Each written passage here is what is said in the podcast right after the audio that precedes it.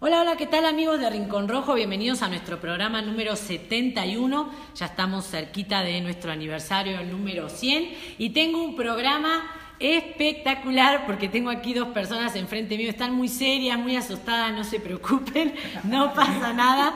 Vamos a tener un programa bueno, no va a ser un dúo, va a ser un trío, aunque suene así medio con albur, pero vamos a tener a Alberto Segura y a Eric Badillo. Alberto, ¿cómo estás? Bienvenido. Hola Irene, gracias, gracias por la invitación. Eric, bienvenido también. Hola Irene, ¿cómo estás? Bueno, vamos a empezar con un gran programa. Eh, vamos a estar dialogando con este equipo que ha tenido un gran fin de semana este viernes. Ahora nos van a pasar a contar un poquito nada más qué fue lo que vivieron este viernes 30 de octubre. Pero antes de entrar en este programa, porque tenemos de todo para hablar, nos van a contar muchísimas cosas y también van a estar opinando de todo lo que pasó el fin de semana, vamos a hacer rápidamente unos saluditos a toda esa gente que nos sigue, a todos los seguidores y a los escuchas de Rincón Rojo. Vamos a saludar a Gastón Jerque de cerca del Ring y Boxeadoras Argentinas, a Cristina Garrobo, la guerrera Garrobo que siempre nos sigue desde España.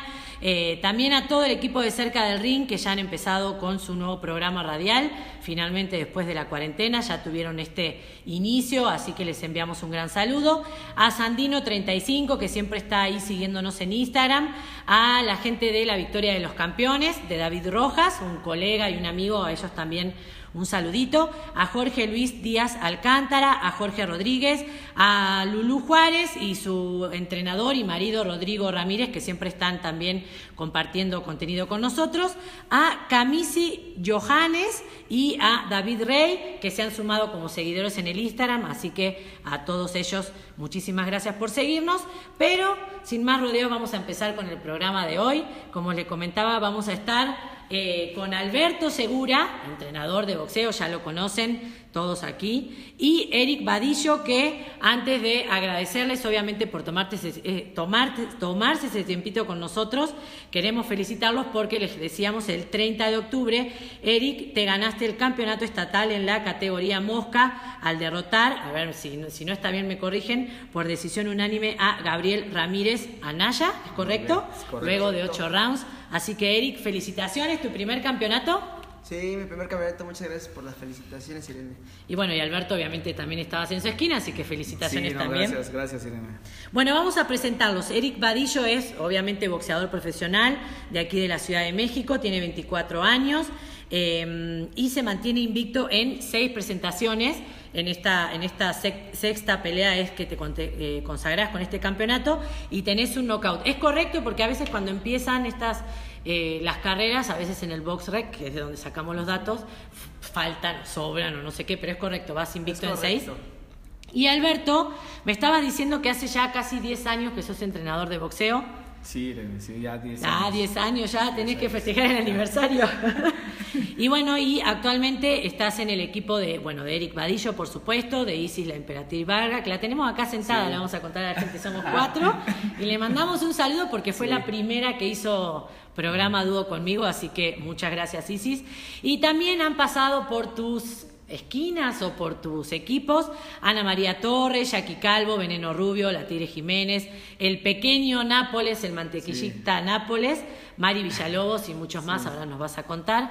Pero bueno, eh, todo una, toda una vida dedicada al boxeo, Alberto. Sí, ya toda una vida, desde muy pequeño, yo estoy en el boxeo desde los 10 años, 10, 11 años, y pues fui peleador, fui peleador amateur, también hice muy pocas profesionales pero y de ahí ya empecé mi carrera y, y hasta ahorita que ya soy entrenador, siempre he estado en el, en el medio del boxeo, me gusta mucho. ¿Y te acordás cuántas peleas hiciste de amateur y cuántas de profesional? Sí, hice 47 amateur y 6 profesionales. Ah, ¿y por qué, te, por qué no seguiste en profesional? Es lo que yo siempre le platico a los chavos que pues, en mi época, se puede decir no tan lejano, pero en mi época no había tanto apoyo como lo hay ahorita, que, es lo que yo siempre les digo, que lo aprovechen, ese apoyo que les cae o todo a mí alguien me hubiera gustado que me pagaran una mensualidad o algo así para poder patrocinio, hacer un patrocinio de algo para poderlo aprovechar, pero realmente no, no, no, no había eso. O también a lo mejor no estuve con las personas correctas.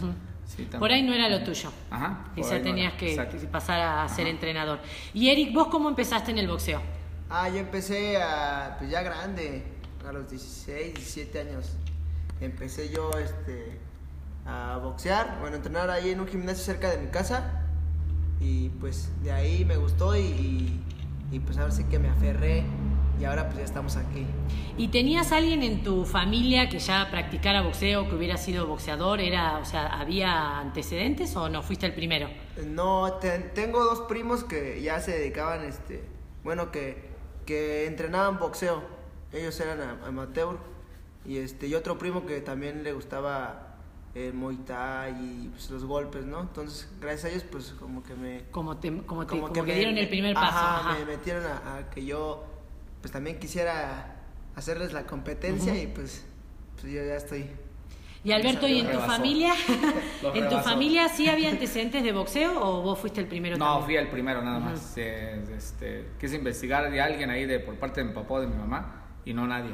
Fui el único que... Yo de hecho ingresé al boxeo por por la falta de, en ese tiempo, bueno, no sé, no le llamábamos así, pero ahorita que es lo del bullying. Ajá.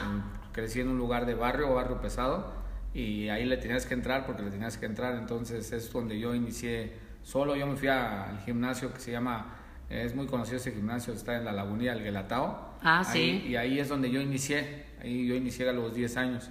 Yo solito fui y ahí me, me inscribí y este, ya es donde yo empecé mi, mi carrera. Para aprender a defenderte. Para aprender a defenderme. Pues fíjate que ahora sí, ahora como decís vos que le han puesto un nombre a eso, que uno lo llama bullying, que era algo muy normal, y sí ha llevado a mucha gente, la ha encaminado por el lado del boxeo justamente para aprender a defenderse. Te da seguridad, precisamente no, se, no se requiere de que le estés pegando a la, sino te da una seguridad ya contigo y ya no es tan fácil que la gente ya te, te agredan así tan rápido.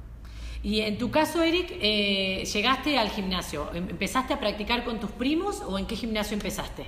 Se llama, el gimnasio se llama El Templo, está en Tlaltenco, en, la delegación Tláhuac. Ajá. Y este, ¿Era el que te quedaba cerca de tu casa? Sí, me quedaba como a unos 10 minutos caminando ahí.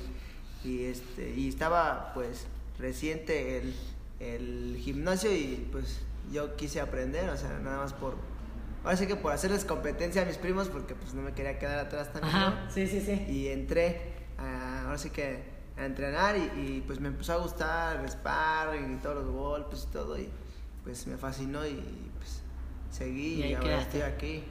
¿Y sus mamás qué dijeron? Porque sabemos que siempre las madres son las que más sufren con los hijos. Por ahí en el caso de las mujeres boxeadoras, el que más sufre, la madre también por ahí sufre más eh, pues el papá porque, ¿no?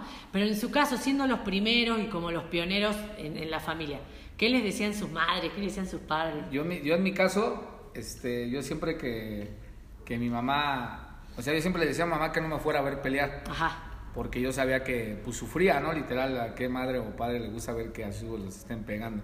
Entonces, yo le decía a mamá que no fuera. Cuando cuando yo sabía que mi mamá estaba ahí, yo perdía la pelea. Y cuando no estaba, peleaba más este, peleaba bien tranquilo yo. Entonces luego muchas veces yo llegaba a saber que ya cuando yo bajaba del ring, que terminaba de pelear, me decían, ahí está tu mamá, pero mi mamá estaba llore y llore. Entonces, este, decía, ¿para qué viniste? No, ¿para qué viniste? Pero o sea, ella sufría mucho. O sea, sufría mucho. Y también era como una, como una carga, en, ese caso hasta te, te, perjudicaba que fuera a verte. Exacto, sí, no, a mí no me gustaba que, fuera porque yo también no, no me concentraba al 100%. ¿Y en tu caso? No, mi mamá, este, pues también sufre, ¿no? Y, y sufría y sufre todavía, te digo. Pero ella, pues desde que yo jugaba fútbol, porque yo empecé jugando fútbol, ella siempre iba a mis partidos y siempre me estaba ahí apoyando. Entonces, pues en el box no faltó. desde un principio, desde mi primera pelea, ella estuvo ahí. Eh, que casi me desmaya en la primera, pero pues no, gracias a Dios no, no, no pasó nada y, ganamos. Y si le preguntaras, si le preguntaras, mamá, ¿qué hubieras preferido? ¿Irme a ver jugar fútbol o irme a ver eh, boxear? ¿Qué te contestaría? No, pues fútbol, ¿no? Eso de los golpes de allá no. Pero bueno, no era lo tuyo, el fútbol no era lo tuyo. Y escúchame, Eric, ¿tuviste carrera amateur o directamente pasaste al profesional? No, sí tuve carrera amateur, una corta carrera amateur. Este, hice 28 peleas. Ah, bueno, no es tan, no es tan poco, ¿eh? Gané, gané 25 y perdí 3. Y este.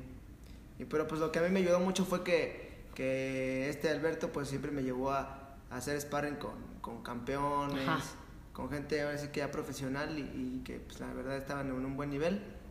Y pues yo ahí aprendí, pues ahora sí que chingadazos aprendí.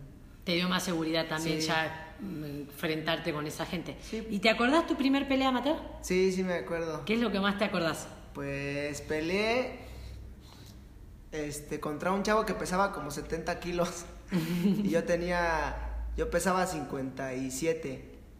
O sea, fue una pelea así nada más porque los del gimnasio querían... Ah, sí, así querían como que, esos, ajá, así ajá. como que esos dos güeyes están este, al nivel, pues hay que enfrentarlos, pero pues ahí se ve que no tienen ni idea de, de, o sea, de la magnitud del boxeo, porque pues no puedes poner a pelear a, un, No, a alguien de 57 kilos con alguien de diferencia. 70.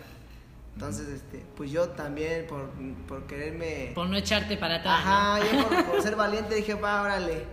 Y pues sí, me aventé acá el tiro. Y el chavo pues ya traía, ya traía hasta más peleas que yo, ya traía creo que unos ¿Y la cuatro. ganaste o la perdiste? No, le gané. Ajá. Le gané, sí, le gané. Y dijiste, Pero si me- pude con este, los que vengan. Pues es que yo no Que sabía. vengan. Yo no- parece que yo no, yo no sabía. Yo tenía ganas de, de, de pelear porque me gustaba, o sea, pero en ese gimnasio pues no me pelearon mucho. Yo con Alberto llegué con dos peleas nada más. Entonces, pues puedo decir yo que, que él me hizo. o Que sea, él te ha hecho. Él llevó toda mi carrera amateur.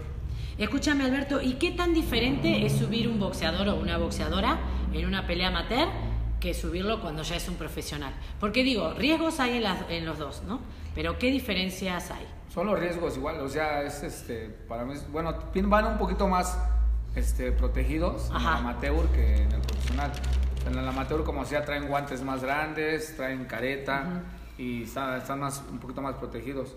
Y pues eso es donde tú les tienes que inyectar el, el- esa, esa confianza a ellos arriba del ring cuando es el proceso que llevan para llegar a- más adelante al profesional. Este, sí son cosas muy diferentes, yo digo que sí son diferentes porque este, pues ya no es lo mismo eso de usar la vaselina, la adrenalina, este, el todo, el hielo, todo eso. Entonces, todo eso de, de decirles lo que tienen que hacer y todo, siempre, acuérdate que en el amateur es de- son tres rounds nada más, Sí. pero tiran mucho más golpes que en el profesional. El profesional es otro tipo de proceso en cuestión de... Otra preparación otra también. preparación, cómo trabajar al peleador, el golpe ya es más seco. Entonces, son, para mí sí son algo diferente. No, y además a veces yo pienso que, digo, bueno, cuando ya, cuando subís un boxeador profesional, eh, en el amateur es como que todo está un poco más permitido, ¿viste? Si vos ves que tu peleador llegó, se está subiendo y no está preparado, pues lo sacás de la pelea, no pasa nada. O sea, eh, yo siempre digo que es preferible que los boxeadores todas las experiencias las pasen en su epa- en tu etapa amateur, porque ya cuando pasan al profesionalismo, que es cuando ya empieza a contar la derrota y la victoria, nada te sorprende. Exacto. Si te noquearon en una o, o te caíste y, y, eh, en una pelea amateur, ya cuando pases al profesionalismo ya no es algo que te sorprende y ya podés como Exacto. tratar de revertir eso. Exacto, Digo, a veces esas carreras impecables amateur los noquean en el- la tercera, cuarta eh, pelea profesional y ya no se levantan más porque no saben. sí, no, no tienen ni idea. Sí, ese es el proceso, todo, todo. eh, A ellos les encanta ya el cambio, por ejemplo, cuando ya el vendaje, desde el vendaje ya todo eso ya... Ya es cambia otro mundo, sí. Ya pelear, por ejemplo, los peleadores ya, hombres ya sin playera, todo eso ya es muy, muy diferente. Y escúchame, ¿y subís niños pequeños? Sí. ¿Y cómo es aguantar a la mamá No. y al papá? Porque digo, esa es una responsabilidad enorme. Sí, es, es bastante responsable. De hecho, yo llego a hacer exhibiciones con ellos, pero la verdad yo nunca les pongo ni guantes pequeños ni, ni careta abierta. Yo siempre los pongo con careta de barra y guantes grandes. Claro. Los niños se tiran, yo no, no, no, pues, no quiero que se lastimen. Aparte, el, proce- el crecimiento de ellos, pues apenas sus cerebritos está Sí, claro. Entonces, así como que recibir golpes, no, no es al 100. Ahí a veces hacemos, cuando llegamos a hacer las peleas de ellos, son exhibiciones. Claro. Pero vean bien protegidos, con guantes. Les pongo guantes hasta de 14. No pueden ni cargar los guantes, Sí, pero, pero no ahí, importa, ahí están sí. y con careta siempre de barra. Yo no. No, y además muchas veces hemos visto que, que hasta si tienen una mala pelea se asustan Sí. y por ahí sí tenían condiciones para seguir y ya no quieren seguir porque los golpean, ¿no? Sí, Este, no, ¿Y te gusta subir niños pequeños o preferís que no? ¿Preferís quedarte con los adultos que ya son Pero lo subo, pero a, hacer Ajá, exhibiciones. Nada más. Sí, ya es el proceso, porque sí hemos hecho, han llegado conmigo pues niños, niños pequeños y sí, ahí han estado con nosotros todavía hasta la ¿Y fecha. las mamás qué te dicen? Sí, Pues ya las mamás ¡ay, como que se acostumbran, hay mamás Sí. que sí, de plano dicen, órale, adelante, pero hay unos que no, de plano, mucha, hay mucha gente que llega con los hijos Y dices, nada más quiero que mi hijo aprenda, pero no Está me lo suba a pelear. Y sí, es respetable. Sí, claro. Es Sí, respetable, incluso hasta pues, con la sí. gente grande. Digo, ahora no hay tanto prejuicio como antes cuando ibas, que, ah, bueno, si vas a venir al gimnasio de boxeo te tenés Te que subir que a partir sí. la cara con... Ahora le decís, no, no quiero, no pasa nada, lo haces recreativo y punto. Exacto, y no. antes eso era lo que pasaba, por ahí el muchacho o la chica tenía buenas condiciones, pero a los segundo o tercer día lo subían a, a golpearse con el más fuerte del gimnasio, lo espantaban y Y no volvían nunca más. no a ahí no pararse, sí. Escúchame, Eric, haces tu carrera este, amateur, te pasás al profesionalismo, haces tu primer pelea profesional, y en qué momento, puede haber sido antes incluso de pasar al profesional, te hace el clic y decís, esto quiero, a esto me voy a dedicar, este va a ser, voy a dedicarme al estilo de vida de un boxeador, me voy a dedicar a esto. ¿En qué momento crees vos o te acordás que fue cuando dijiste, esto es lo mío? Pues desde, yo creo que desde la primera vez que hice sparring, ¿eh? Ujú. Porque, no sé, me gustó tanto y yo pues de- me imaginaba, ¿no? Yo, yo veía mucho a Manny Pacquiao y me imaginaba mucho a él. Y yo decía, no, va a estar bien, bien chido, no sé, la vida de que lleva él, Sí. ¿no? O sea, y pues no, yo no, yo no siento que sea malo y, y le echo ganas y me veo bien y acá, ¿no? Entonces, este, pues yo desde que empecé a entrenar, yo, yo sentía que, que esto era para mí, o sea, yo decía, yo voy, a seguir peleando y, y quiero ser profesional y hasta campeón del mundo. Y siempre me motivaba yo con eso, con eso, con eso. Y videos, viendo videos de Pacquiao. de- de- Es tu ídolo, Pacquiao. Ajá, Pacquiao fue, fue así que el pionero para mí, sí, para empezar en boxeo. bueno, qué, qué fenómeno que te has puesto de ejemplo, porque la verdad que es, un ejemplo de no solamente de atleta, sino de, de persona, De ¿no? Y Alberto, en tu caso, me decías que, que, bueno, que tuviste una corta carrera profesional por esta cuestión de los apoyos, porque obviamente pues, uno tiene que comer y, y moverse y, y a veces el deporte no te da eso y te tenés que volcar a otra cosa. Pero ¿en qué momento dijiste, tuviste un bache, por ejemplo, desde que te quedaste sin pelear como profesional hasta que te retomaste como entrenador o lo uniste y dijiste, bueno, me dedico a entrenador, no pasa nada? Siempre he estado en el medio, siempre, siempre he estado en el medio, pero sí, me cayó un, un empleo donde gané, gané bien y ahí es donde yo me, me empecé a alejar. Ahora sí que empecé y ya, pero seguía en el medio. Y tengo, tengo a un amigo que también por él, este, pues estoy, estoy de entrenador, entonces yo le empecé a ayudar a él, le empecé a ayudar ahí, me empecé a meter con él.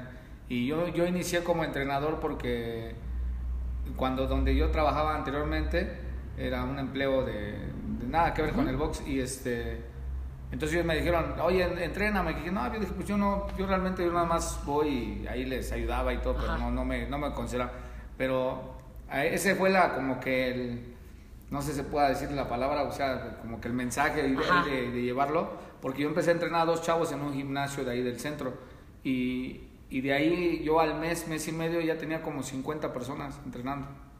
Y dije, no, pues, pues ya de aquí soy y empecé a ganar y... No, y además ser boxeador es una cosa y ser Sí, entrenador es, es otra, otra ¿eh? es otra y se- cosa. y se me dio, se me dio, se me dio y, y ahí es como ya, ya empecé. Porque yo creo que ha sido lo tuyo, porque muchas veces, bueno, ha pasado con grandes figuras que dicen, ah, no, bueno, pero si fue, box-". o sea, haber sido boxeador no es sinónimo de ser buen entrenador, incluso a veces es hasta todo lo contrario, porque quieren que hagan las cosas como ellos las hacían, porque no entienden ciertas circunstancias, porque ellos vivieron otra, ah, porque en mi época era re dura y, y se peleaba sin comer y, y ahora vos tenés todo y cómo no rendís, digo, es otra cosa, es, es, es estar en el ambiente, pero ya en, en- otro, en otro, ocupando otra cosa, ¿no? Exacto, porque de hecho, pues es muy poco, ¿no? Hay muy pocos campeones mundiales que se vuelven muy pocos, no es muy raro el que se oye hablar de que sea un campeón mundial que sea muy buen entrenador, casi no lo hay. De hecho, los grandes entrenadores o los entrenadores más reconocidos no han sido ni peleadores. no han sido ni peleadores. Ni La gran mayoría exacto. no han sido peleadores. Ajá. Creo que el único que sí es este, ay, el que entrena a Pacquiao. Freddy Roach. Eh, Freddy Freddy Roach, que tuvo el- una carrera que creo que fue el único. Creo que fue Sí, el único. Él y también el este, el que trae al, al ¿cómo se llama? Mickey García o cómo se llama? No, el, A Robert García. Ah, Robert Robert García García, también, que son sí. ya, pero esos ya son Sí, de ya, familia de boxeo, de Ellos todo. Creo que hasta la madre es la única que Porque, falta. por ejemplo, pues Nacho Izay no fue, no fue peleador, ni- hay varios que no han sido peleadores, pero pues han sabido sacar campeones. Sí, son dos cosas totalmente diferentes, sí. Bueno, vamos a hacer un pequeño corte para que se relajen, de, de- para que no sientan que los estoy ahí eh, entrevistando. Eh, tuvimos un fin de semana de boxeo. O sea, no daban los no, no había pantalla de televisor que alcanzara a cambiar y quiero ver esto y quiero ver el otro, pero hubo este sobre todo una gran pelea que creo que muchos la estábamos esperando, cada uno tenía su favorito, ahí su pronóstico, que fue la del 31 de octubre en el Alamo Dome de, Te- de San Antonio, Texas, en Estados Unidos, que fue la de Gervonta Davis, que es un tractor, bueno, le dicen el tanque, frente a Leo Santa Cruz, que no creo que exista una persona en la faz de este planeta que no le caiga bien Leo Santa Cruz, no creo, la verdad, porque es un tipo así que le cae bien a todos. Y bueno, Gervonta Davis lo noqueó horrible, dramáticamente, en el round 6 y se convirtió eh, Gervonta en el supercampeón, mejor dicho, en el campeón regular de la Asociación Mundial de Boxeo en la categoría ligero y en el supercampeón de la categoría superpluma. Porque ya viste que esto está convirtiéndose en un viva la pepa, hacemos lo que queremos, ya peleamos por el campeonato de varios, no importa, ya todo lo mismo, la misma sea. ¿Cómo vieron la pelea? ¿Quién era, a ver Alberto, quién era, quién era tu favorito? No porque para- haya ganado, ¿eh? Ajá, No no porque haya haya ganado. ajá. Pues no, ya, ya está dicho, ¿no? Yo sí le iba a Rebonte, yo sabía, o sea, es- él es un chavo que está en, en, pues en su nivel, o sea, es un peso natural para él ese, en- estar en esa división. Y nos damos cuenta que ese Santa Cruz pues, viene de peso pequeño. Sí. Entonces no se veía. al- No se veía parejo. No, se veía parejo, se veía muy diferente todo. Que le echó muchas ganas, se quiso bajar y. No, y venía verdad, muy bien Leo en la y- pelea, o sea, sí venía bien, le venía conectando. le venía, le venía- estaba conectando, pero realmente no le estaba haciendo nada. Por eso aquel No. insistió, insistió.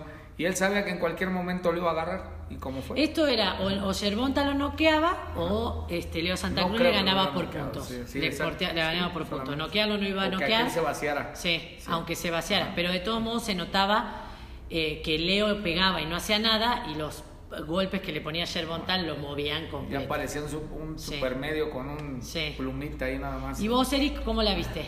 Ah, yo, yo sabía que iba a ganar Gervonta, creo que eso Yo lo sí sabíamos todos. A mí me hubiera gustado que hubiera ganado Leo, la verdad, pero vos, ¿a vos qué, qué, qué querías en esta pelea? No, y, y pues igual que tú, yo también, este, pues ya sabía que iba a ganar Gervonta Davis porque pues, es un animal ese, Sí. ese brother es un animal, y, pero Leo Santa Cruz, pues, como tú dices, a todo el mundo le cae bien. Y, Sí, a y aparte, pues eres- somos mexicanos y pues apoyamos a, a los mexicanos y sabíamos también que hay que era- ser realistas. Eh, Sí, hay- o sea, no, y era, eh, o terminaba así, eh, o terminaba así, porque Leo no se iba a echar para atrás. Sí, yo y, y sabíamos que a lo mejor sí, o sea, sabíamos que iba a ganar Gervonta Davis por knockout porque él es así, él- Sí. o sea, de 24 peleas lleva 23 por knockout, o sea, Ujú. Casi tiene el 90 y tantos por ciento de, de efectividad de knockout. Y Leo Santa Cruz pues no es alguien que de un golpe te clave, o sea, es No. te, da- te, te, te trabaja pum pum pum hasta que hasta que de plano ya no puedes, no sé. Sí, yo de hecho digo que Leo está en esa categoría más que nada porque es alto y largo, Sí. pero no porque tenga la contextura física Sí. para estar en esa categoría. Exacto. Ahora, este, bueno, el knockout estuvo dramático porque cae ahí justo en la esquina, que está el padre, que, que bueno, que le había dado COVID, que había vencido al cáncer, o sea, todo un, eh, fue todo como un, y aparte no reaccionaba, Sí, que fue, yo creo que fue lo que preocupó a muchos. Fue un knockout que sí se lloró y que lejos de que caiga la crítica, no, pero bueno, que cómo va a aceptar la pelea, lo vistió de gloria. Sí. O sea, cayó horriblemente y lo vistió de gloria porque sí, la verdad, nadie le ponía un puntito a Leo de que tuviera posibilidades de ganar en esta pelea. Sí, no, sí. Pero bueno, son ese, es ese, esos Pero le echó huevos, por decirlo bien dicho, esos sí. huevos de decir, órale va, yo acepto Como la el pelea. clásico y- mexicano, el le clásico le mexicano. ¿no? También se habla, a partir de que ahora Gervonta de Davis ha ganado, de una posible pelea con Ryan García o con Teófimo López. ¿Qué opinas? Yo creo que el Gervonta los mata a los dos, los Sí. desnuca a los dos. Yo O sea, no una crónica de una muerte anunciada igual que la de Leo. No tiene nada que hacer ahí. Ninguno de los Ni dos. Teófimo tampoco. Todavía le puede dar pelea a él. Ajá, porque es más Pero rapidito. Ryan, no, pues Ryan realmente anda hablando mucho de él, pero pues no, no se ha visto con alguien que digamos, bueno, Le sí, haga frente. Sí, sí, exacto. ¿Les gustan esos dos peleadores, Ryan y Teófimo? Más o menos.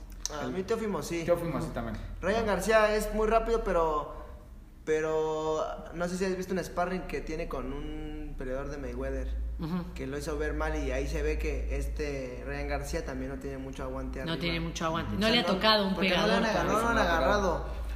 No lo han agarrado. No, no lo han agarrado.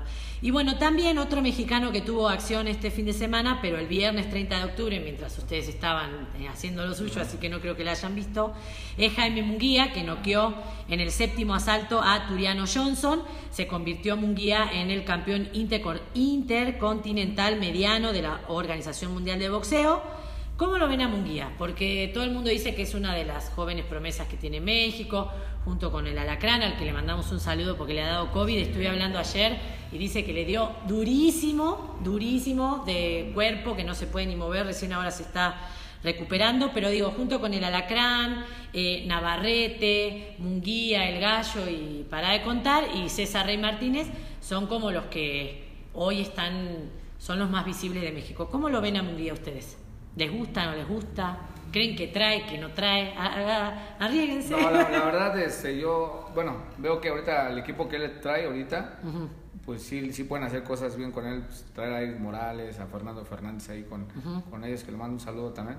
Este, la verdad sí, este, sí lo pueden componer y, y ese de, de- de- de- porque es un chavo muy fuerte. Pero si pega vos muy decís duro. que lo pueden componer, entonces está descompuesto. ¿Por qué está descompuesto? Porque no, no trabajaba su guardia, siempre Ajá. estaba con su guardia abajo. Ajá. Y desde que está con ellos sí, sí ha trabajado la guardia de mantenerla arriba, no descuidarse. En el contragolpe siempre lo agarraban, pero también vuelvo a lo mismo, no le ha tocado a lo mejor un chavo que, que pegue duro, Que pegue duro. porque él tiene mucho aguante. Entonces todo eso lo tienen que trabajar, de que en el contragolpe lo pueden agarrar, pero si hay alguien que pegue duro, ahí es donde lo pueden lastimar. Yo siento que de todos modos lo van llevando bien, Sí, sin, a- sin bien. aventarlo de golpe con una pelea por desesperados. Está muy joven y la verdad tiene bien. un futuro grandísimo por adelante. Vos, Eric, ¿cómo lo ves? Yo lo veo bien, la verdad, sí, veo que es un, un chavo muy fuerte, la verdad. Este, y pues sí tiene un buen, un buen de futuro él, todavía está muy joven. Y pues yo lo veo bien, o sea, no, a lo mejor sí es, este, que la defensa un poquito, De falla. ajá, un poquito, que, que hay que ajustar ahí algunas cosas, pero pues yo lo veo bien, la verdad. No, y a veces son manias que nunca se les van a ir, ¿eh? De bajar las manos a veces. Hay Sí, peleadores que sí, pelean con Es, la, la- es que a veces, muchas veces es la confianza que, que también te tienes. O sea, sí te llegan a agarrar, pero no te llegan a agarrar bien, bien, bien. Pero pues es como confianza de cada peleador. Bueno, y no sé si vieron que su rival, Turiano Johnson, se le rompió toda la boca, una cosa espantosa. ¿Qué harías, Alberto, si tú, por ejemplo, llega Eric con todo el labio roto a la esquina? Ojalá y nunca pase, Ajá. tocamos madera. Este, no, yo creo que pararía la pelea, porque ya es muy riesgoso para él. Este, de hecho, no nada más fue el labio, ya traía la ceja abierta, Sí. este, ya estaba muy golpeado, a pesar de que también se estaba defendiendo, pero ya es arriesgar mucho. Ya con algo así ya puede pasar hasta otra No, cosa. ya tenía casi un pedazo Sí. colgando, No, o sea, era para que se le volara un De pedazo hecho, de la- labio. realmente la esquina lo dejó continuar. Ahí lo llevaron al doctor, pero muchas veces no tanto es el doctor. El doctor quiere continuar, pero pues yo también el criterio Sí. del, del entrenador, ¿sabes qué? No, ya no quiero que continúe. Ya no, no tenemos nada que... Pues está su vida en riesgo. Ajá. Y si vos, Eric, llegaras a la esquina de Alberto con la boca así, ¿qué haría? Le decía, Alberto no peleó más, hasta acá llegó. No, pues ¿O sí, qué? ya. Ah, Digo, bueno, son cosas, no digo Es que, que te va a pasar veces a lo mejor exactamente él- lo él- mismo, pero... perdón, sí. a lo mejor él como peleador pues no lo alcanza a ver porque no, no, no está sintiendo No, y en la adrenalina, este, hay- viste que es lo, Sí. lo típico que dicen todos, que en la adrenalina no se siente el dolor este, como normalmente lo sintieron lo Exacto, normal, sí. el, el- ímpetu ese como que te sigue... Pero vos se la pararías, aunque él te viniera Sí, así, no, se yo la la paro pararías. automáticamente, sí. Bueno, vamos a hacer un pequeño corte comercial para dejarlos descansar, que tomen aire, que se coman un taco, que tomen un trago de agua. Y este, yo los voy a dejar obviamente con Guillermina Meléndez, que les va a dar nuestras redes sociales, pero en un minutito más regresamos.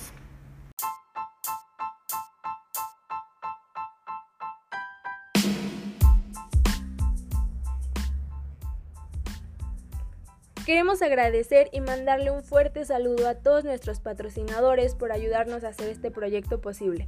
A Robbie Boxing, a Crack Boxer, Fury Boxing, Bordados con DF, Bae Boxing, Trendident y al Museo de Box Rafael García en El Paso, Texas. Volvemos con Irene y nos seguimos escuchando.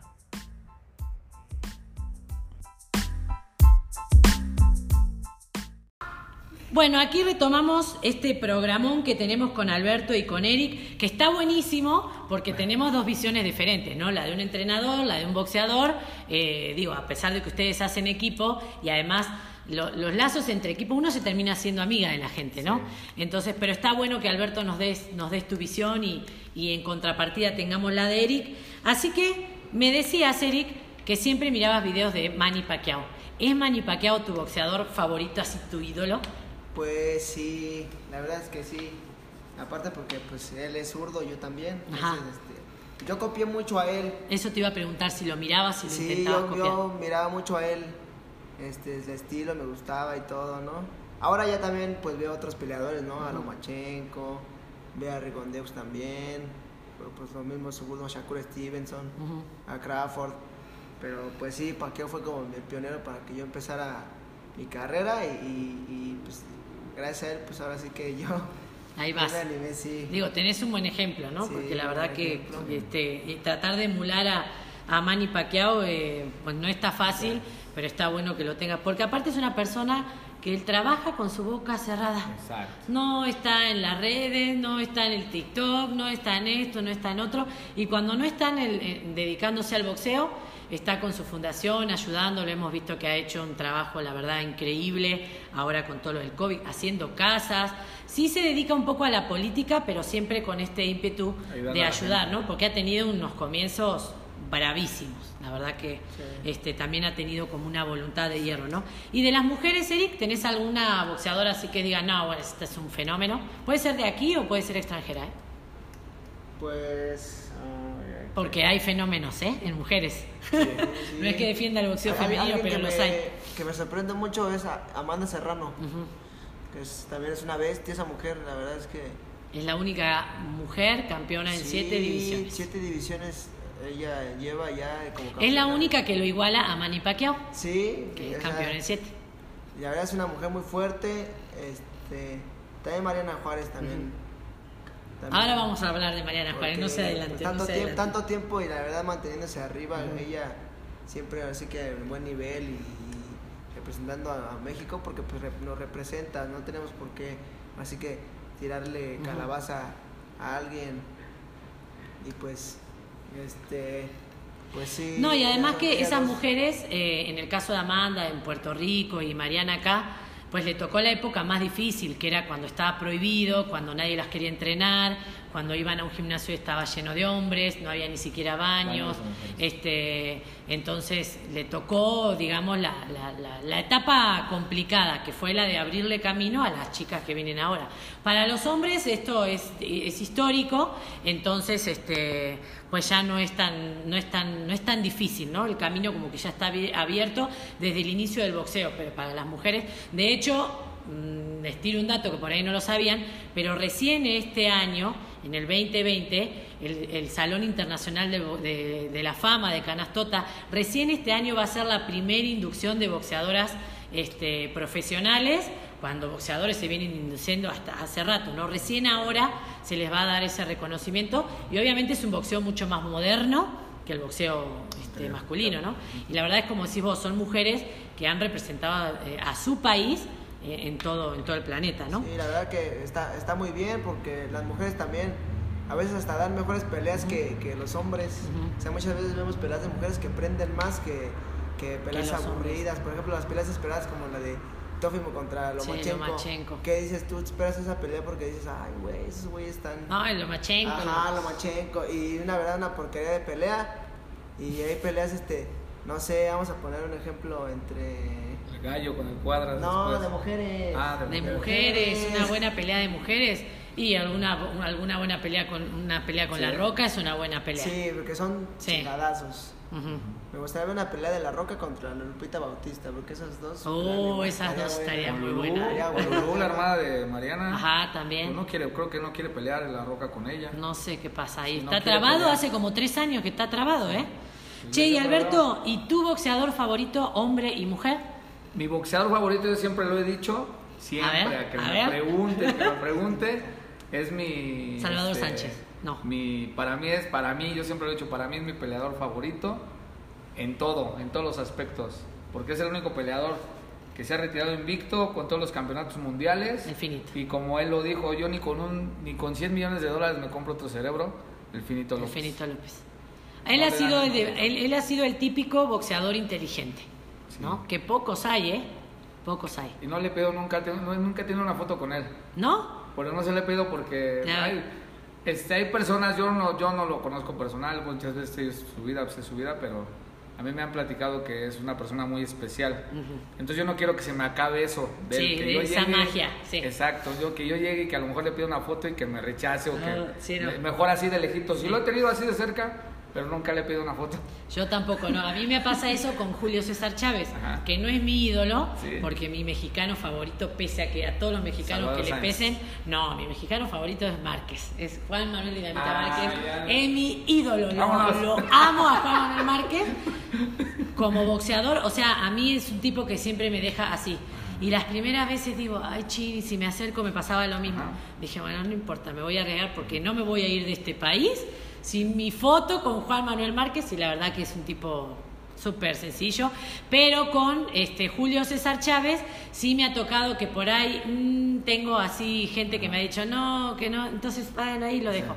Prefiero no arriesgarme como al rechazo, ¿no? Pero el día, bueno, vos ahora que me haces seña de Márquez, el día que yo lo fui a ver era en su programa de A los Golpes, era un lugar donde estábamos tranquilos, por así decirlo, no había mucho amontonamiento de gente y sí, se acercó y todo. Después lo vi una segunda vez cuando hizo su función eh, el año Luca. pasado, me acerqué, le pedí este un que me firmara una playera y con todo gusto, pero digo, no es lo mismo que una mujer se acerque a un boxeador que un, que un hombre se acerque a un boxeador, yo lo tengo claro, a veces puede ser diferente, ¿no? Pero sí, a veces pasa eso, que son especiales, para no, para no criticarlos, son especiales y uno prefiere no comerse el mal momento, ¿no? Decir, bueno, ahí lo dejo, ¿no? Y ya. No, sí, sí. Y escúchenme, bueno, a ver, de ustedes como equipo, ¿cuánto tiempo llevan juntos? Primero quiero que me tire un número Alberto y después uno a ver si se acuerdan bien o no. Él estar conmigo, si mal no recuerdo, lleva seis años conmigo. Ajá. ¿Sí? ¿Seis años? seis, seis. Sí. Y decime, Eric, ¿cuál es la mejor cualidad que tiene Alberto como entrenador? Que vos digas, no, pues, Alberto, para mí, siempre hablando en, en la relación de ustedes dos, ¿no?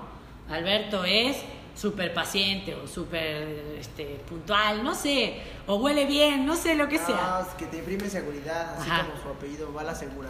Ujú. O sea, tú sabes que él te motiva, o sea, él tiene algo que, que por ejemplo, él, él siempre confía en ti. Ajá. O sea, él no te va a decir, no, tú estás bien pendejo, Ujú. tú no la armas, ¿no? O sea, Ajá. él sí ve que tiene la cualidad, él te va a decir, ¿sabes qué? Tú la neta sí la armas. Adelante, porque Y él te sale, dice, ajá. Y tan confiado estás de que, de que, de lo que él te dice, que las cosas te salen bien. Ajá. O sea, tú vas, ahora sí que a la segura a ganar. Bueno, eso está bueno, porque ju- justamente esa también es la función de la esquina, digo, ¿no? Este, poder darte esa confianza que uno por ahí por cierta situación arriba del ring la perdés, de que no, me pegó, que esto, no, pues vos sabés que vas a llegar a tu esquina y tu, tu esquina te tiene confianza y sabe cómo lo vas a resolver, ¿no? Exacto. Y vos, Alberto, ¿cuál crees que de, de Eric es su mejor cualidad? De hecho, él, pues realmente yo a mis peleadores yo nunca les inculco un estilo.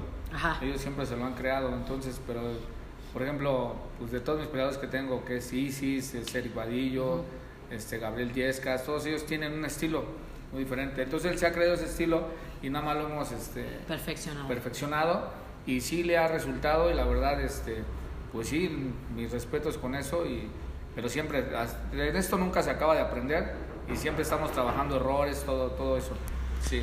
No, y qué importante es que ustedes, que vos como entrenador, no le quieras cambiar el estilo a tu peleador, porque finalmente cuando forzás eso, olvídalo. Sí. Cuando salió la era de Mayweather con esa, este, es- esa parada, esa postura tan, tan típica de él, todo el mundo lo quería imitar y a más de uno le fue mal, ¿eh? A más de uno le fue mal. Escúchame, Alberto, ¿y qué tan distinto es entrenar un hombre que entrenar una mujer? Sí, este, bueno, en cuestión de la, de, por ejemplo, los hombres, pues, como sea, ¿no? A lo mejor, eh, pues, pues hay como un respeto, ¿no? O sea, tanto como los dos se merecen un respeto siempre, pero al, al- a la mujer, pues, hay que entenderla de cuidarla. muchas cosas. Sí, Es y hay más que especial. Sí, Sí, ya, este, pues es muy diferente el trabajo que se les pone, ya es, no, es lo mismo también con la, pero no tan agresivo, ¿no? Muchas veces o cuando les haces manoplas, gobernadora, o les pones trabajo. y también dependiendo de la persona, pues, también hay que entenderlas cuando ellos están en su en en su en periodo, periodo, todas o muchas son cosas. madres, un montón Sí, de cosas. muchos, muchas, Digo, sí. hay, hay que tener igualdad entre hombres y mujeres dentro del deporte, pero siempre sabiendo Exacto. que hombres y mujeres somos diferentes, nuestro cuerpo es diferente. Ajá. Este, entonces a partir de eso es donde uno tiene, donde uno puede empezar a trabajar, porque si realmente crees que eso no es así, pues está mal. Como si vos hay muchos factores que realmente entre un hombre y una mujer las hacen distintas, ¿no? Exacto. Y escúchame, Eric, ¿qué cualidad crees que es fundamental en todo boxeador para que pueda destacar en este deporte? Que voy a ser disciplinado, no sé, lo que La sea. disciplina y la Creérsela, no sé. La disciplina y la constancia. Ajá. Si eres disciplinado y eres constante en los entrenamientos, estás seguro que, que todo te va a salir bien. Ujú, Esa es la clave. Y también el creer, tenerte fe a ti mismo. Tenerte fe en ti mismo eso es lo que te va a dar la, la llave para, para ir triunfando. No, y en ese punto está bueno porque siempre hay una frase de que no todo el tiempo se va a estar motivado y está bueno que cuando uno tiene como ese bache de que estás desmotivado, pues ahí tiene que entrar tu entrenador y decirte, no, mira, viene, viene lo bueno, metele o aguantar todo esto, ¿no? Sobre todo con este tiempo que hemos vivido ahora, Sí. que ha estado muy complicado. ¿Vos acordás, Alberto, con, con Eric que, está, en que en estas cualidades sí son importantes? Exacto, sí, de hecho ahorita pues este, la verdad el apoyo que nosotros tenemos pues, del señor este, Raúl Osteo, entonces de alguna manera él nos ha impulsado y les ha dado a los chavos que sin él la verdad no, no, pues, no estuviéramos Sí. peleando, no estuviéramos haciendo, no tuviéramos actividad, yo creo hasta si hubiera ido este año, entonces de alguna manera Sí. se le agradece a él que, que los esté motivando y, y tenemos trabajo, gracias a Dios.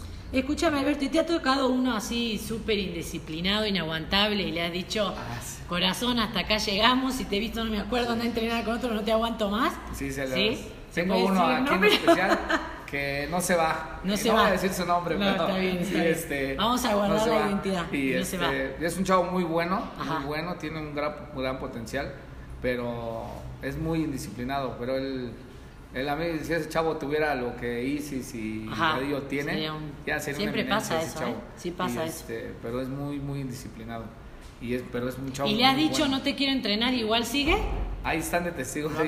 Dios Lo he mío. corrido, Lo he corrido, lo he lo he A ver si llega ahora en un ratito. Pero es un chavo tan, o sea, lo estimo mucho porque él lo hice igual de amateur, lo hice de la nada y él ha estado conmigo siempre, nunca se ha ido a ningún lado, Ajá. nunca ni siquiera ha intentado irse a otro lado, siempre ha estado conmigo. ¿Y ustedes qué creen? ¿Es más disciplinada el- la mujer o el hombre? Pues es de los dos, ¿Sí? es dependiendo. Ah, hay- hay mujeres de hay indisciplinadas, mu- sí, yo también conozco Conocemos varias. una que es muy así, pero bueno. Que no- que siempre quiere varias. hacer lo que quiere, ¿no? Exacto. Y también hombres tenemos, sí. También, hay de todo, Sí, hay, de, todo. Escúchame, Eric, ¿y cómo ha sido entrenar, o mejor dicho, mantenerte activo en esta cuarentena? Porque estuvo complicada, está, está complicada y se hizo largo, ¿no? No, pues sí tuvimos la verdad que este, acoplarnos a, ahora sí que a esta nueva normalidad. Yo, pues en mi casa tenía ya un- una, este, una base para un costal y pues Y ahí le a dabas. darle. Ahí, No, y también a quitar la tensión, ¿no? Porque fueran como muchas Sí, cosas. no, más que nada para no subir de peso, no estar, porque pues el no hacer nada, porque literal no sales. O sea, también yo me quise activar, yo todo el tiempo estuve, estuve entrenando, estuve entrenando, no, no, no dejé de entrenar. Pero lo mismo porque a mí sí me gusta comer, la verdad. Ajá. Sí me gusta comer. Entonces, este...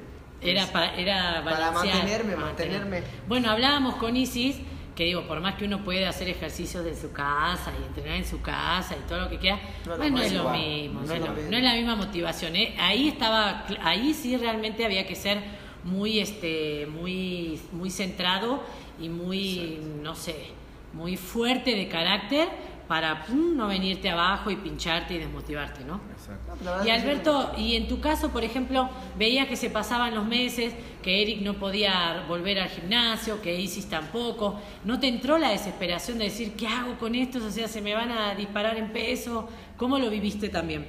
De alguna manera siempre est- estuvimos en contacto todos Ajá. y este y siempre nos poníamos de acuerdo y de alguna manera entrenábamos. Yo muchas veces iba a su casa de él hasta allá y ahí con todas las medidas preventivas siempre, pues con Isis o luego sí veníamos aquí al gimnasio, pero siempre cerrado con todo este, todo, todo con las medidas. pero no dejábamos de entrenar. Sí, a veces sí le poníamos pausa porque de repente se disparaba esto. Sí, no, y no, decíamos, no no, pues no podemos salir y ahora sí, pues ni modo, aguantarnos. Pero siempre, siempre estuvo todo con precaución. Che, y, y cuéntenme una anécdota que hayan vivido juntos. Ay, Le voy a decir a la gente, como yo siempre tengo la costumbre de leerles un poco para que sepan y no se asusten de que no les voy a preguntar nada raro, ya, yo ya sé la anécdota, pero a ver hasta dónde se animan a contarla ahora que lo estamos grabando. Ver. Nosotros, tenemos un montón de anécdotas porque pues ya llevamos años. Ajá. Y aparte de que él pues es mi entrenador, es mi amigo. Ajá. O sea, la verdad es que siempre salimos a comer y así, siempre estamos en contacto. Pero una- en una ocasión fuimos a, a Cancún. Ajá. Yo, bueno, yo, bueno, yo fui a Cancún porque él este, estaba preparando a una, a una chava, eh, ya conocemos todos, a una chava que era campeona del mundo de peso completo. Ajá. Entonces, este, yo, Ya yo, dijo todo. yo fui, yo, yo fui a Cancún porque, pues, para ir a verla, o sea, yo iba con la intención de ver su pelea Ajá. y entrenar. O sea, Ajá. entrenar, no, bueno, no tenía tanta la intención de Sí. entrenar. Yo nada más iba a moverme. Yo casi iba a debutar para profesional. Entonces ya me estaba como preparando, pero pues sale esto de que vamos a Cancún y yo dije, va, pues, y, y fui con un tío. Entonces ya nos vemos allá y todo. Entonces él este, estaba viviendo en, el- en la misma casa que la, que la chava que te estoy diciendo. Y este, entonces él se sale para irse con nosotros. O sea, porque su hermano ten- tiene una casa Una casa. allá en Cancún, entonces nosotros pues, nos fuimos ahí. Ajá. Pues le sufrimos como no tienes idea. O sea que es un, un mal recuerdo, Fue digamos. un muy mal recuerdo porque pues realmente pues la- aparentan otras cosas ese tipo de personas y este después te salen con algo y fue una decepción para ellos porque ellos traían una imagen de, de esa persona Ajá. y realmente pues no fue la persona que, que es. Sí, sí, sí, que vos les habías contado sí, en cierta, entonces, en cierta forma. Se iba una decepción muy grande de, de ellos y pues bueno, ahí está, ¿no? Vamos, Los vamos a poner un ejemplo pequeñito. O sea, ya con decirte que, que, que nosotros pues no teníamos ahí, por ejemplo, para estar ahí tienes que tener a fuerza un aire acondicionado. Sí, sí, sí, sí, algo así. y no había, en, esa, en la casa no había, no teníamos ni luz. Nada. Ni Vamos, agua. O sea, los tiraron en agua. un cuarto. Sí, Sí. no, o sea, nosotros entramos a la casa ahí y, y, y, pues ya sabíamos, ¿no? Entonces, este, pues ella no vivía a más de 20 minutos de donde nosotros vivíamos. Nunca se Y, y nunca se nunca se prestó para decirnos, ¿saben qué? Yo los llevo con nosotros al gimnasio, ¿no? Ujú, Nada. Nosotros, nosotros teníamos que, con nuestros propios recursos, nuestro propio dinero, ir este, en camión o en taxi. Los taxis cobran carísimo. Sí. Ah. Nosotros teníamos que ir en camión, no sé, a, correr. O sea, ella podía literal así pasar por nosotros porque le quedaba de Le paso. pasaba. Y no pasaba. nunca pasaba por nosotros. O sea, nosotros teníamos que llegar. Si nosotros queríamos ir a correr ahí con ella, teníamos que llegar nosotros aparte. Fue una, fue una mala experiencia, ya ni, ni hablar de más, pero fue una mala experiencia y pues bueno, ya se quedó en el pasado. Todo, todo Digo, el todo, pasado. todo sirve y, y de un- y uno de todo aprende, ¿no? Sí, Entonces todo- ya sabe, con estas cosas también uno aprende a saber de qué gente vale la pena rodearse. Ya se están riendo porque no se Ese se descosió. ¿no? Sí. Bueno, y cambiando de tema para no meterlo más, para que no se venga ninguna demanda, ni pisen nada del programa, porque yo económicamente no estoy para, para sostener Yo una sé- demanda, ¿eh? Yo, sé que esa persona sí sabe quién es. Sí, seguro. Yo también ya sé quién es, pero bueno. Escuche. Te diste la, diste la pista, Mándale- diste la mándale un pista saludo justa. Te mando un me sal- te mando un saludo, ojalá me si me estás escuchando, te mando un saludo, me mandas un Insta. Escúchame, Alberto, ¿cómo ves a Eric en un futuro inmediato? Pues, ¿Cómo lo ves? Sabiendo vos cómo es y con sus cualidades y esas cosas. Pues realmente ya él, él, pues es un chavo que está joven todavía, pero para su edad, y creo que sí vamos un poquito rápido, pero porque sabemos de la capacidad que él trae y, este, y sabemos ¿no? de todo el trabajo que, que hemos estado haciendo. Entonces a lo mejor sí vamos un poco rápido, pero a paso lento, o sea... Ajá, sí, pero sólido, pero vamos sólido. bien, vamos bien y, este, y yo sé que ah, pues todo haciéndolo inteligentemente y bien, trabajándolo bien, no a un futuro muy lejano, yo creo que sí se corona campeón mundial. ¿Y vos, Eric, cómo te ves en un futuro inmediato? ¿Ya te visualizás levantando el verde y oro, como dicen acá? Sí, pues sí me gustaría tener la verdad, el campeonato mundial. Entonces, el sueño de todos los boxeadores, ¿no? No solo el, el ganar dinero y, y- y ser famoso también. O sea, es el tener el cinturón que te avale como campeón del Ujú. mundo. El Exactamente. verde y oro, el menos chingón. Y ahora les contábamos a la gente que lo teníamos por aquí al lado al, cinturón, este, mm, que bueno, has dado un, paso importante, ¿no? Tu primer campeonato, en este caso un campeonato regional. El próximo paso, inmediato, ¿vas a volver a pelear este año? ¿Ya te vas hasta el año que viene?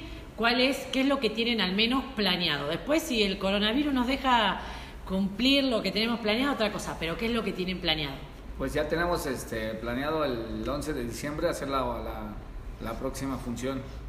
Ya está, así, este, yo creo que hoy, hoy, entre hoy y mañana me confirman la fecha ya exacta, pero si no me equivoco es el 11 de diciembre ya. A ver si puede estar, porque Sí. cada vez que ustedes hacen funciones yo No, me voy ya, de viaje para sí, otro lado, me parece a propósito. nosotros, Cuando pelearon nosotros. acá en el frontón, Ajá. que peleó Is, tampoco pude, eh, vos también creo que peleas, tampoco Sí, pude estar.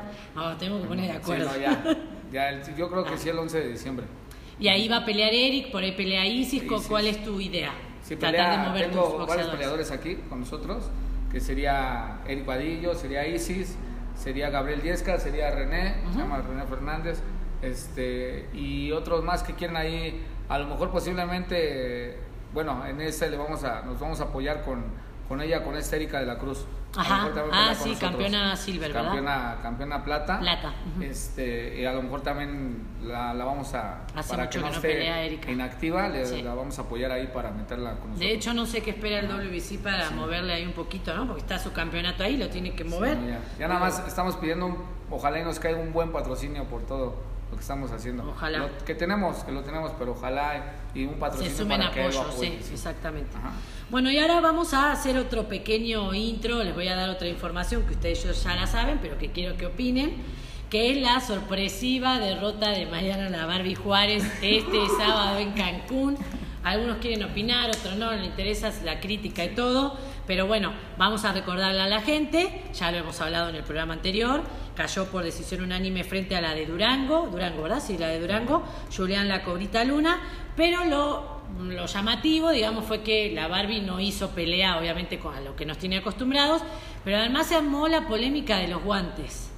Primero quiero saber cómo la vieron ustedes, qué fue lo que vieron arriba del ring, si los sorprendió, si no los sorprendió, y qué opinan de esto de, de la polémica. Hay gente que dice que sí, que algo había, hay gente que dice que no, que simplemente le ganó la juventud a, a- Mariana.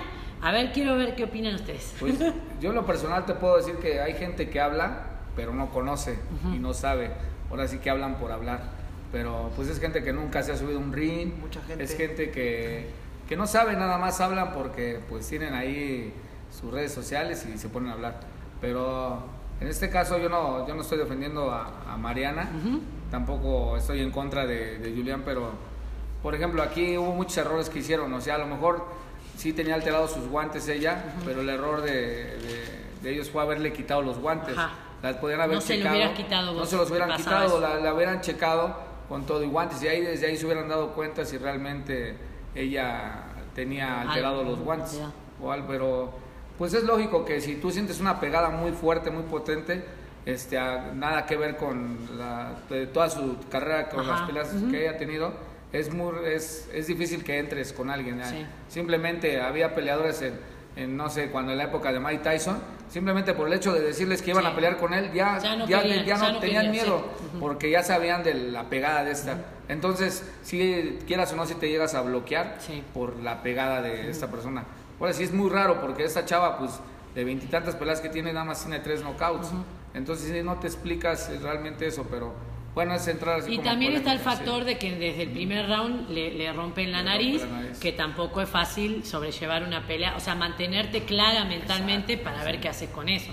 Fue, yo creo que fueron una serie de factores que hicieron una noche negra para Mariana y una noche brillante para la otra, ¿no? Y son cosas que pasan. Vos, Eric, ¿cómo la viste?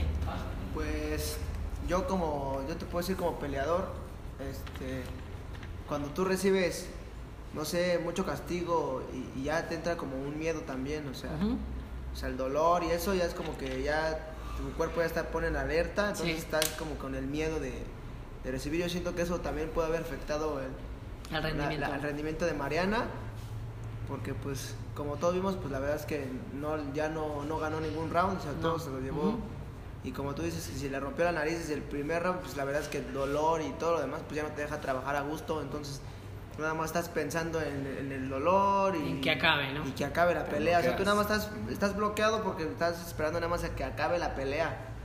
O sea, y pues entiende también que esté frustrada, porque pues no es, así que yo, yo digo que no es normal que, que alguien que, que tiene 20 peleas y, y 3 knockouts te, te, esa te deja, te deja la cara así, Ah, ¿no? la cara Sí, así. no. ¿Y qué opinan de, yo la verdad que no, no me gustó para nada, y lo hablé en el programa anterior, de cómo, de cómo fue criticada o cómo fue, este, cómo se refirieron a ella, por ejemplo, en este caso, los comentaristas de, de- de Televisa. En particular el SAR, que creo que le encanta, le encanta mostrarse, hacer leña del árbol caído, SAR, así bueno. te lo digo, este, así no se habla. En mi, en, mi, en mi opinión, yo digo que no se habla. Nosotros que estamos de este lado, no me comparo con el SAR porque no quiero ni parecerme ni siquiera un 1% al SAR, pero nosotros los que estamos en este lado, que comunicamos noticias, que comunicamos, que damos opiniones, tenemos que ser educados a la hora de hablar. Y no porque sea una mujer o sea un hombre, porque no tienen ni idea todo lo que pasó antes hasta ese momento, ni Yo creo siquiera nunca se ha subido un ring.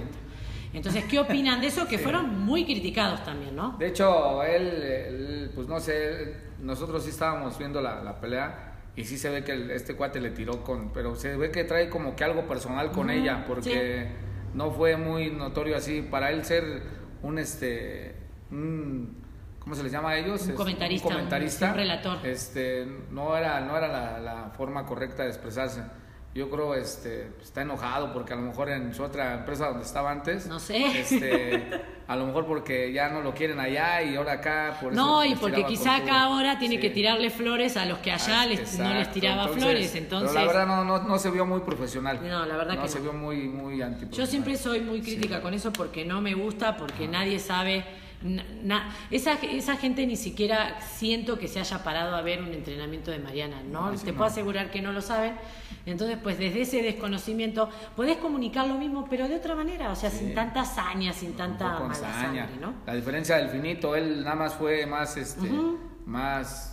bueno, pero él sí trae ese, Sí. esa mochila de saber lo que se Exacto, siente. porque él Sí, Entonces, eh, eh, preparación. y lógico sería que el finito estuviera Tirando. gritando, gritando, gritando cuando él lo ha vivido. ¿no? bueno, ojalá y tú tenga la, la experiencia de subirse un día y se ponga a esparrear con alguien fuerte Ajá. para que siente y pueda opinar realmente Ajá, bien. Exactamente.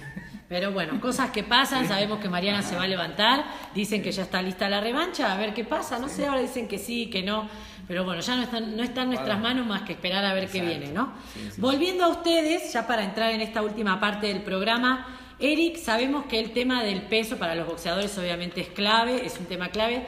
¿Cómo lo manejas vos? Sos un boxeador que le cuesta, acabas de decir que te gusta comer. Pero digo, te puede gustar comer, pero en el momento de decir, listo, acá se acabó, disciplina, ¿te cuesta llegar? ¿No te cuesta llegar? ¿Lo vivís bien? ¿Lo vivís trágico? No sé.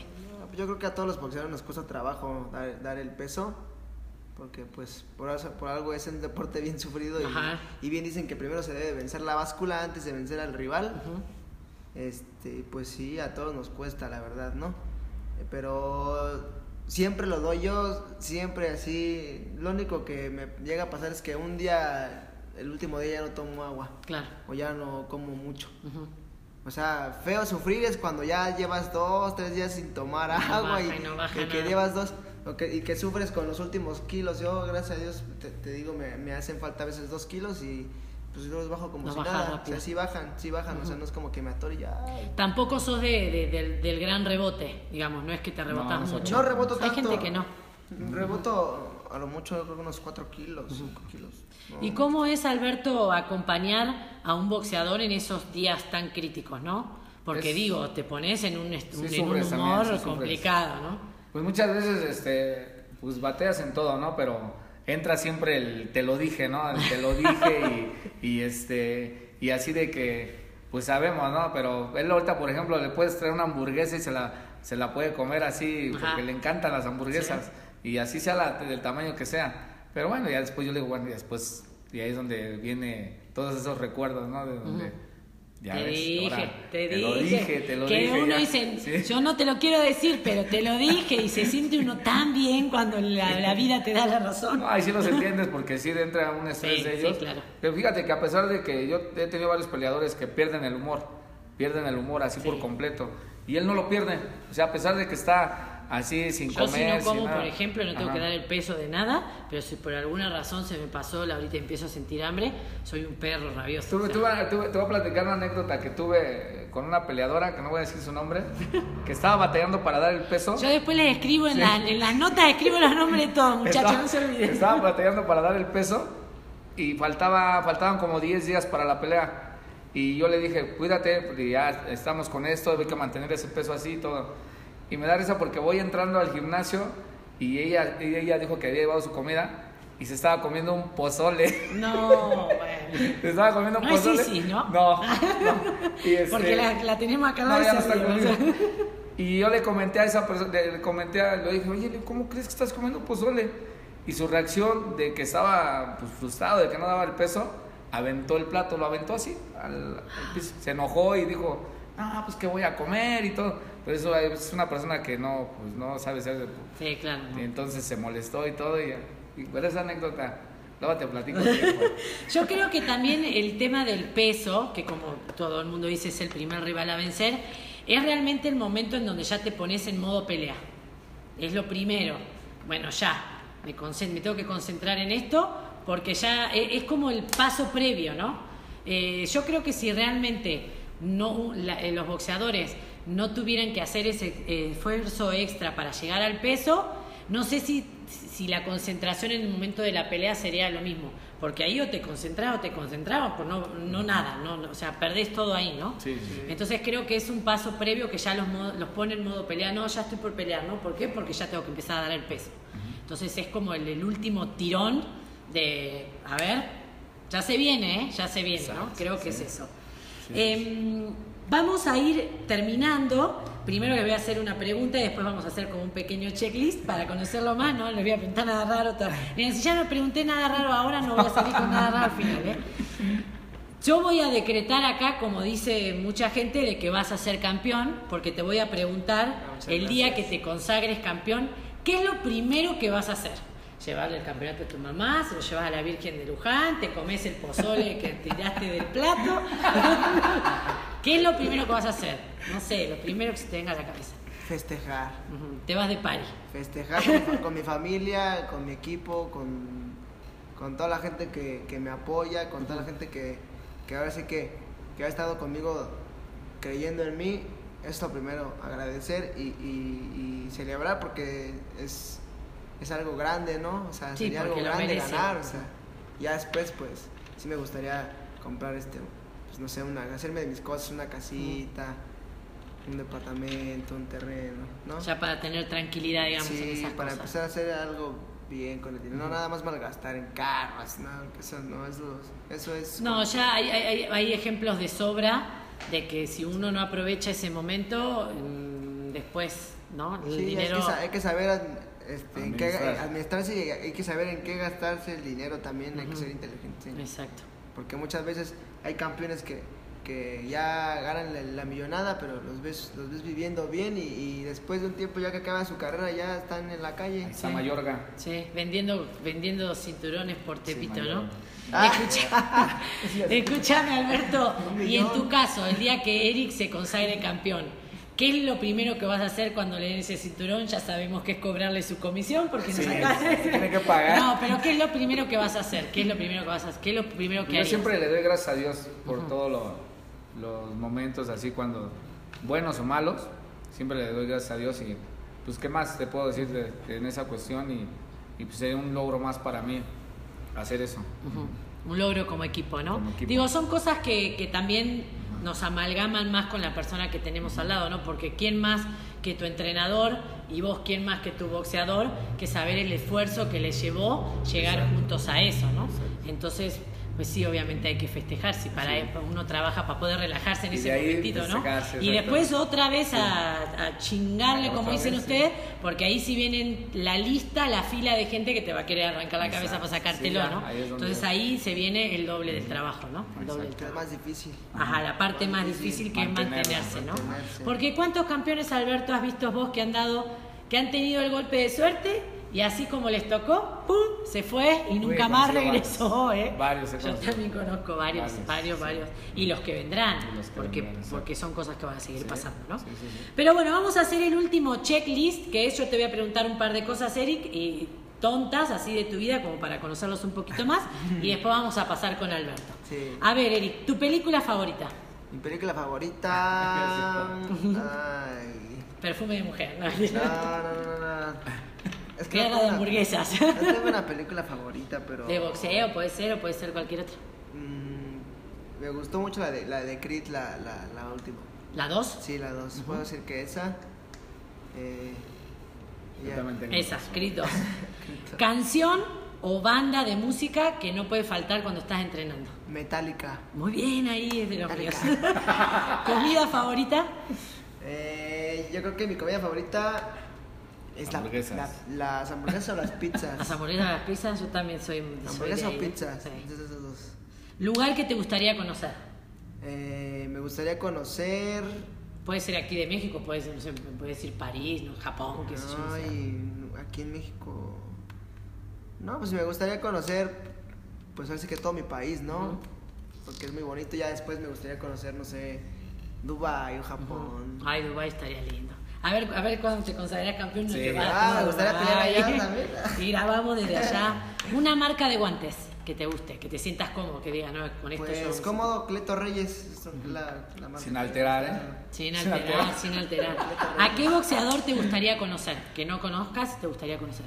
A Pacquiao o, a. Lomachenko. Es, de- es mi favorito. Ya Lomachenko ya lo conocí, pero este a Pacquiao es como Pacquiao y Tyson es como que Pacquiao.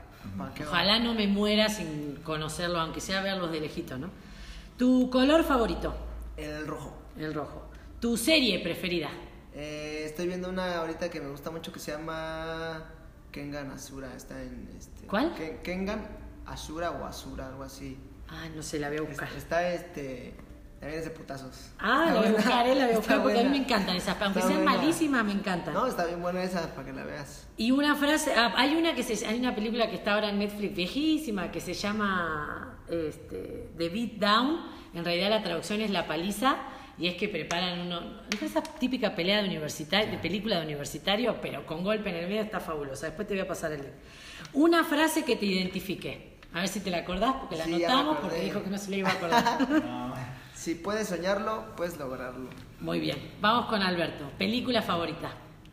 Este, a mí me. En mi, en mi época de cuando estaba en el boxeo, las de Rocky. Las de Rocky. Las de Están Rocky. todas en Netflix Sí, ahora, está para agarrar de la primera a la última, pasarse como 24 horas viendo. Era esa Rocky, era la sí. motivación para, para entrenar y hasta pelear. Pero mucha gente cree que Rocky, o sea, que, que Sí, Stallone era boxeador, sí, boxeador, no, o sea, no, no, una cosa de locos. Lo que, lo realmente eh, significó para el boxeo la saga de Rocky. Exacto. ¿Canción o banda de música para entrenar o para vos, para, para vos entrenar a tus muchachos? A mí me gusta toda la música, pero pues, las canciones que pues, de mi igual de mi época es Maná. Me gusta mucho Maná. ¿Maná para Maná. entrenar? Con el Sí, muelle de San Blas. Maná. entrenas.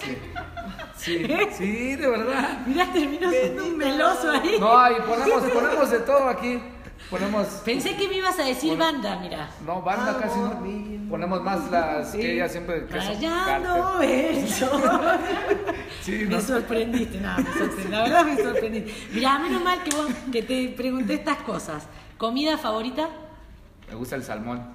A- eh, ah, volviendo a Maná, a mí me encanta Maná. De, de acá de, de México es una de las, la verdad, una de las Sí. bandas que yo estando en Argentina más escuchaba. O sea que comida favorita el salmón. Salmón. Lugar que te gustaría conocer. Las Vegas. Las Vegas, sí, Oh, hay yo que ir a Las Vegas también. también. Sí. Parte favorita. Ah, esta no te la pregunté, me la salté. Eric, parte favorita del entrenamiento. O sea, del, del día del entrenamiento del gimnasio, ¿cuál es la parte que más te gusta? El sparring. El sparring. Y Sparring. tu parte favorita, o sea, que de lo que ¿Yo haces. qué les hago? Ajá. Manoplear. Manoplear. Ay, manoplear es lo más lindo del mundo para hacer. Es más lindo hacer un, hacerle uno al otro que manoplee que, que hacer las manoplas. Marca de guantes, sin adulterar. Este, me gusta mucho, respeto mucho la, la mexicana que es. Puerto Reyes, pero me gusta mucho el winning. El winning. Ajá, me gusta mucho winning. ¿A qué boxeador te gustaría conocer? Este, a, pues ya no está, ¿verdad? Pero me hubiera gustado conocerlo a este Muhammad Ali Mohamed Ali. y ahorita a Pacquiao, A Pacquiao. Manny Pacquiao. ¿Tu color favorito? Este, el, el azul. Tu serie, ah, son de San Lorenzo, el rojo y el azul, volví a- remontándome al fútbol argentino de San Lorenzo. Cuervos, diría. Tu serie preferida. ¿Serie preferida? O no mirás, hay gente que no mira. No, casi no veo. ¿No mirás? No. Le vamos a recomendar una, Sí. ¿no, y una frase que te identifique, una frase que sea así de esas que usás siempre. Este. Yo siempre, por ejemplo, digo, yo siempre digo, por algo pasan las cosas. Parezco ya mi abuela, ¿viste? Por algo pasan las cosas. Esa, por ejemplo, O sea, que sería se como mi... ¿Eh? ¿Cuál? ya. Yo siempre digo esa palabra que nunca saques el cobre. ¿Nunca saques el cobre? ¿Qué significa? ¿Qué significa? No sé.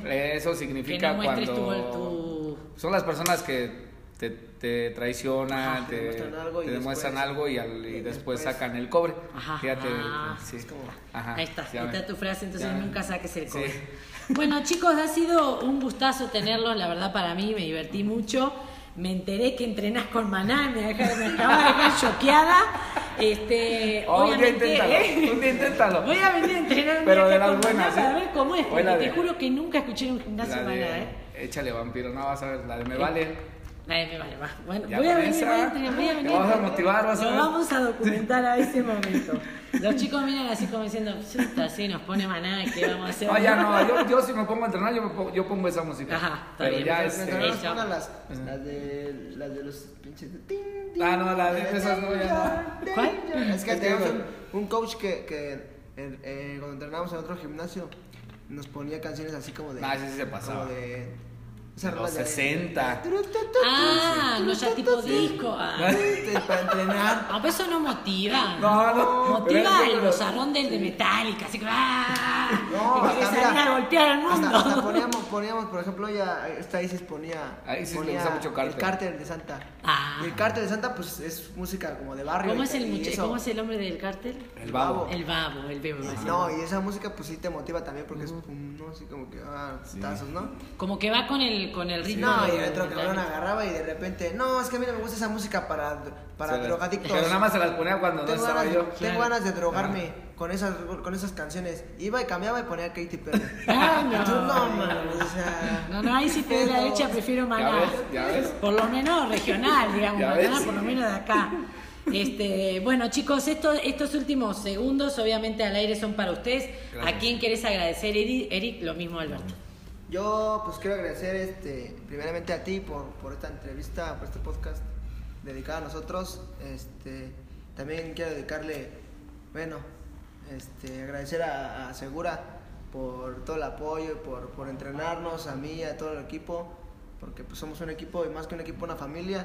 También a, a mi familia que, que está siempre ahí conmigo, apoyándome en todo, mi mamá que, que se desgañota por, por mí.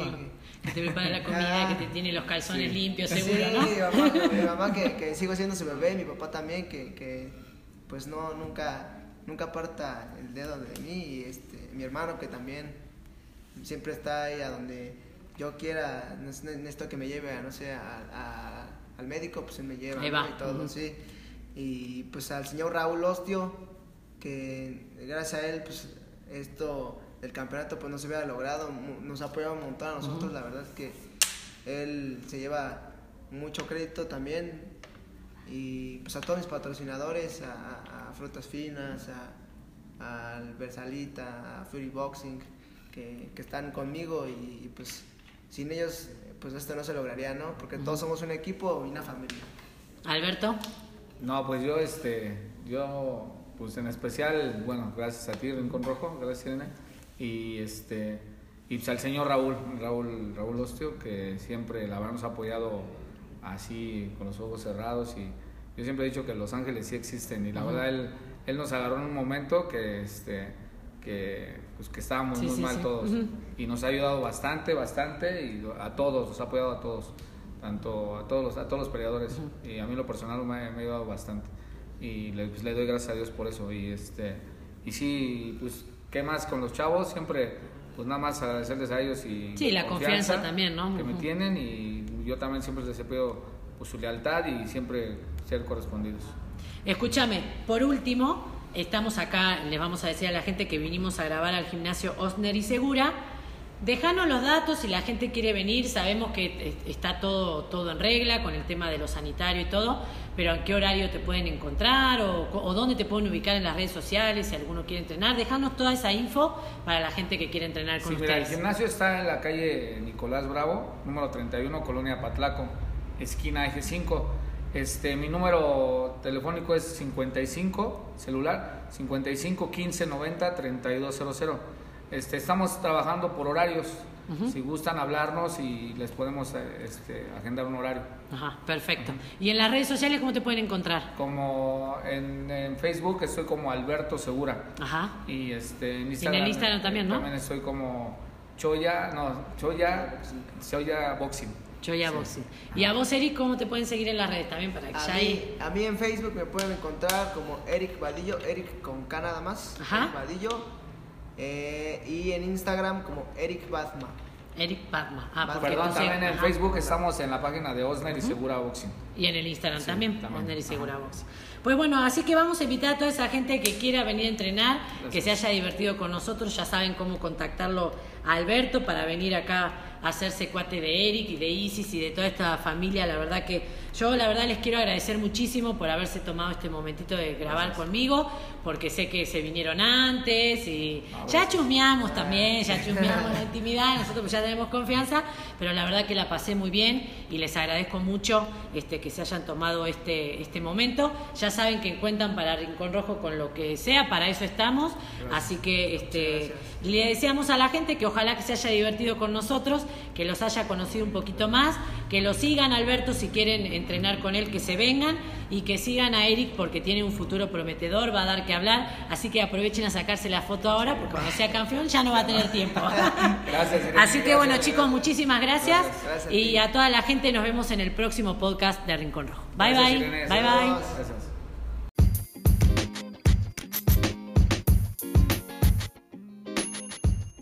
Gran programa que tuvimos el día de hoy, pero lamentablemente tendremos que despedirnos. Mi nombre es Guillermo Meléndez y antes de irnos quiero recordarles nuestras redes para que corran a seguirnos. Recuerden seguirnos en Instagram y TikTok como arroba Rincón Rojo Magazine, en Facebook como Rincón Rojo Oficial, en Twitter como arroba Rincón Rojo MGZ y suscribirse a nuestro canal de YouTube Rincón Rojo Magazine. Además, recuerden que en nuestra página web pueden descargar todas las ediciones digitales de la revista totalmente gratuitas y pueden visitar nuestra tienda online en donde encontrarán paquetes y productos especiales para todos ustedes. Gracias por acompañarnos una vez más y nos escuchamos en la próxima.